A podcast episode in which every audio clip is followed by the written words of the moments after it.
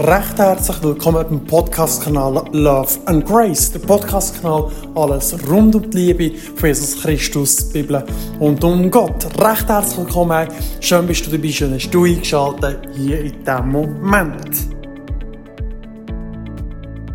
Wir kennen doch sicher, dass alle zusammen so, oder immer viele sagen das, kennen den Satz zumindest, dass das Alte Testament gar nicht mehr aktuell ist und überhaupt, das brauchen wir nicht mehr. Und anyway, leben wir ja aus der Gnade von Jesus Christus und durch das brauchen wir ja nur noch das Neue Testament. Also mit anderen Worten, können wir eigentlich das Alte Testament ins Regal stellen und dort stehen. Wir brauchen das nicht mehr.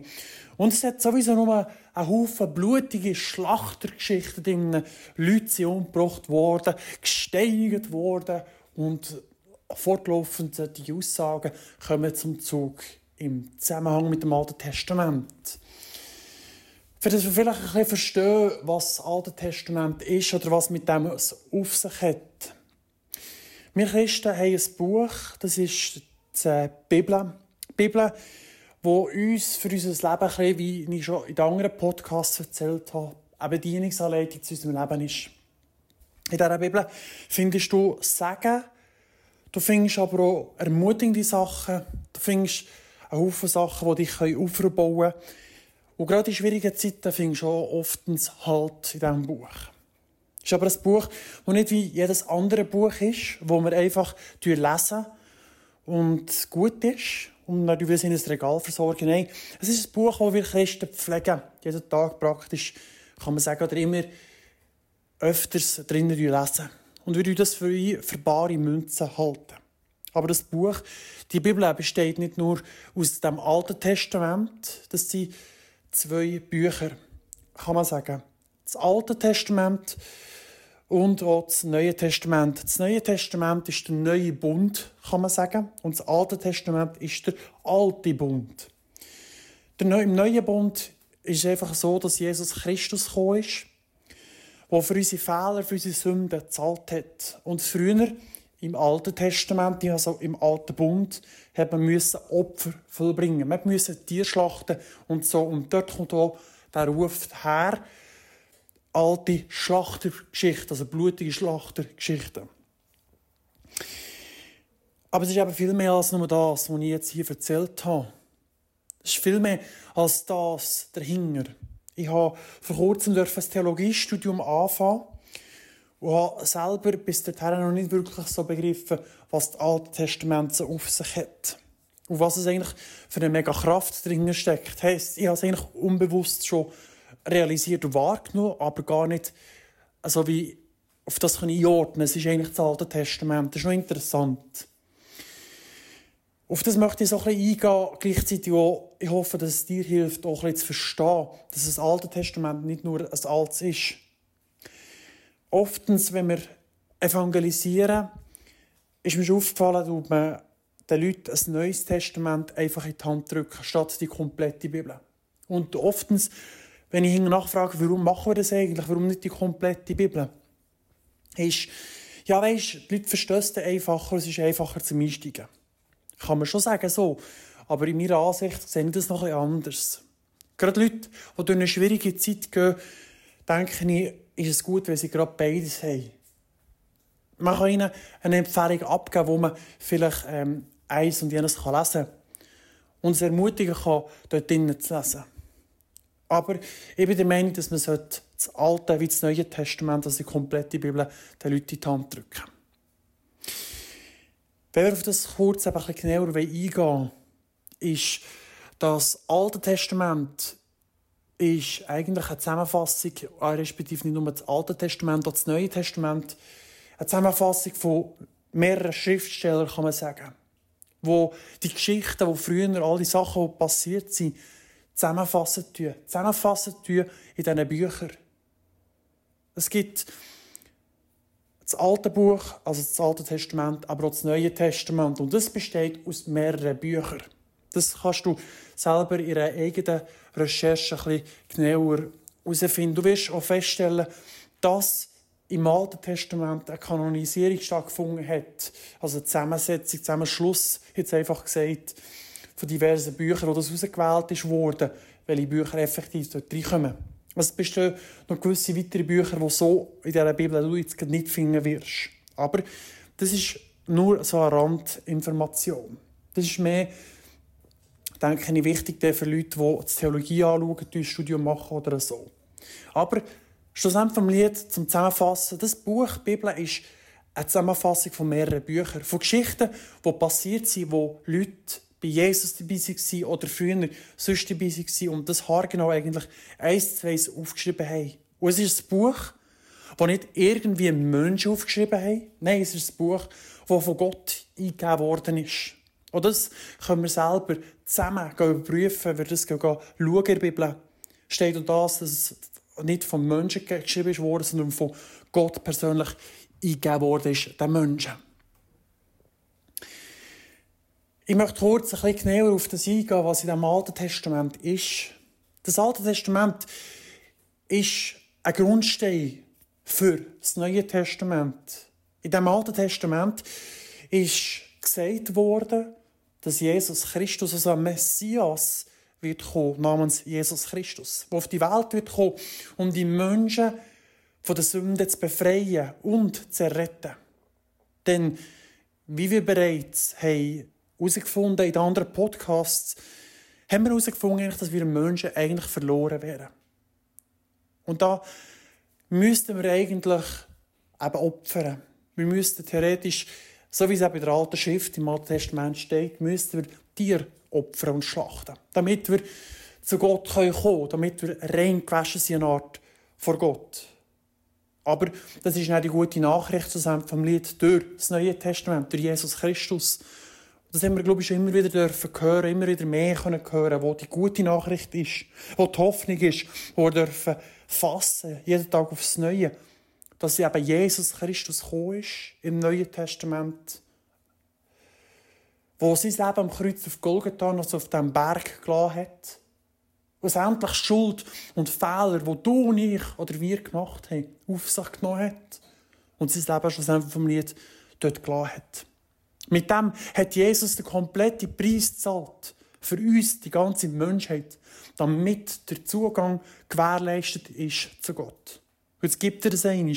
Das ist die beste Nachricht, die wir je haben dürfen hören die wir dürfen mitbekommen. Und das ist vorausgesagt worden vor aber tausenden Jahren, von Jahren im Alten Testament. Wenn dir das bewusst wirst, was dort schon nur für eine Hoffnung daherkommt, es ist unglaublich. Aber nicht nur das ist eine, eine, wie soll man sagen, eine hoffnungsvolle Nachricht. Wenn wir zusammen schauen, in dem Alten Testament sind Bücher drin, die wir vorher schon gehört haben. Es gibt Geschichten, die wir gehört haben von der Sinnflut, wo Moses äh, auch das ganze Land aus Ägypten geführt hat, also aus der Befreiung. Die Sinnflut, die ich vorher angesprochen habe, gerade in dem Moment, wo Gott äh, eine Art die ganze Welt vernichtet hat, kann man sagen. Aber Gott wiederum verheißen hat, dass er das nie mehr machen wird. Und dann gibt es aber so viele Sachen, die ermutigend sind, wie Psalmen zum Beispiel. In den Psalmen findest du so viel Halt, so viel Hoffnung, so viel Perspektive für eine Zukunft, die hoffnungsvoll ist. Ich kann mich gut erinnern, in der Zeit, wo ich bin, durch die Scheidung gegangen von meiner Ex-Frau, hatte ich sehr, sehr Schwierigkeiten, einen Boden zu finden. Gleichzeitig musste ich den Ausstieg aus der Sekte machen, weil ich äh, dort rausgefallen bin, weil ich mich dazu entschieden habe, die Scheidung einzureichen. Es hat sehr viel kaputt gemacht und ich habe nicht gewusst, wo steht jetzt eigentlich mein Boden, wo ist mein Boden? Wo ist oben, wo ist unten, wo ist links, rechts, vorne, hinten? Ich habe komplett Halt verloren. Und ich habe nicht gewusst, ehrlich gesagt, wo ich der Bibel lesen soll, weil ich habe nicht gewusst mehr, wo in der Gemeinde soll ich anklopfen um Hilfestellung zu bekommen. Ja, man kann sagen, es gibt externe Fachstellen und so, wo man kann Hilfe holen kann, aber wenn man das noch nicht weiss und nicht kennt, ist es schwierig. Das Einzige, was ich gewusst ist, dass ich eben das Buch, die Bibel habe, das ich lesen kann. Und ich habe einfach angefangen, in den Psalmen mal umzustöbern, habe er so einzelne Verse gelesen und gesehen, dass dort ziemlich viel Hoffnung drin steckt. Eigentlich viele ermutigende Sachen die auch König David davon beschreiben, erzählen tut, wie er durch schwierige Umstände ist gegangen, durch schwierige Zeiten, und wie Gott immer zu ihm geschaut hat. Und so habe ich angefangen, die Psalmen zu lesen, von vorne bis hinten. Und das hat mir immer wieder Mut und Kraft gegeben. Gerade durch die schwierige Zeit durchzugehen und den Mut nie zu verlieren. Hoffnung zu finden in den Momenten, wo ich keine Hoffnung mehr gesehen habe. Oder wenn wir auch die Hiobs-Geschichte anschauen. Hiob ist ein Mann Gottes, der schlussendlich nicht, oder respektive alles verloren hat, weil der Teufel Gott gesagt hat, hey, schau, ich glaube nicht, dass der, Hiob so gerecht ist, wie du von ihm erzählst. Ich glaube das nicht. Lass mich das testen. Und er hat zuletzt sogar alles am ähm, Hiob genommen. Er hat ihm alles genommen. Alles. Und es ist so weit gegangen, dass sogar seine Frau zu ihm kam und gesagt verfluch Gott und stirb.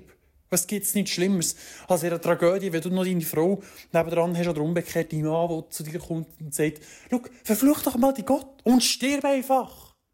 Gib dir das schnell mal. Aber schlussendlich nicht ist eben Hiob treu geblieben gegenüber Gott.